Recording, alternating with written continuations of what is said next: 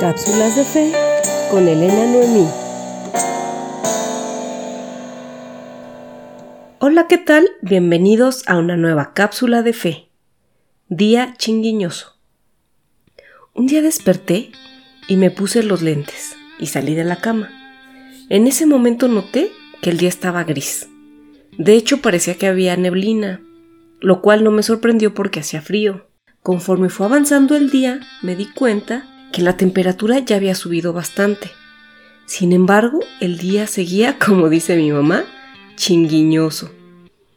Ella usa esa expresión cuando el día está entre nublado y gris y el sol está intentando salir pero no lo logra. Y entonces eso provoca que se vea como un tipo de neblina. Ese es un día chinguiñoso. Chinguiñoso hace alusión a la palabra chinguiña, que son las lágrimas que se cristalizan en el ojo y en ocasiones, si no las limpias, provocan que veas medio borroso o nublado. Bueno, después de este abreviario cultural, regreso a la historia. Ese día me di cuenta que ya era cerca de la una de la tarde y el día seguía viéndose con neblina, cosa que no era normal. Así que abrí la puerta del patio, me asomé y fue entonces cuando comprobé que afuera el sol estaba muy resplandeciente.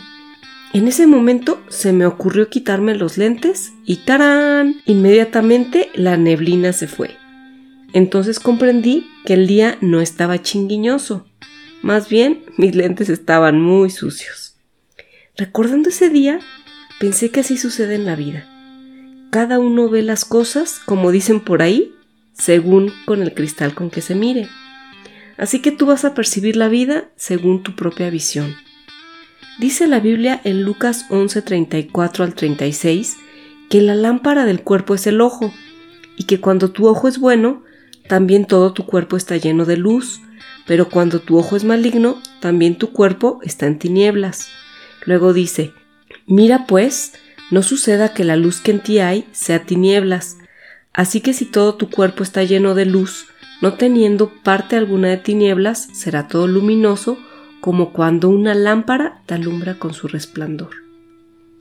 Así es como Dios espera que veamos la vida, a través de su luz, porque la luz nos permite ver todas las cosas tal y como son, pues la luz revela siempre la verdad.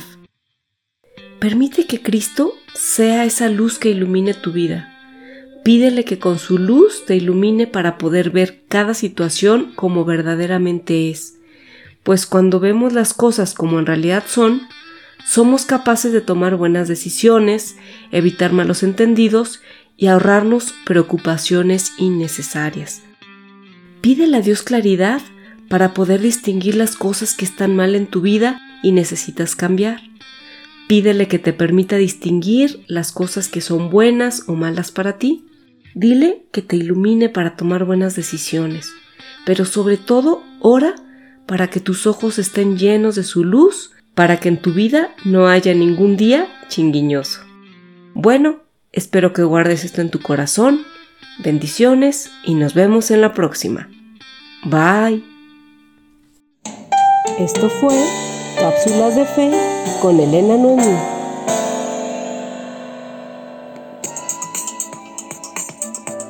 Para más cápsulas de fe y más contenido, sígueme en Apple Podcast, Spotify, Google Podcast, Facebook, Instagram y YouTube como Creados para mucho más.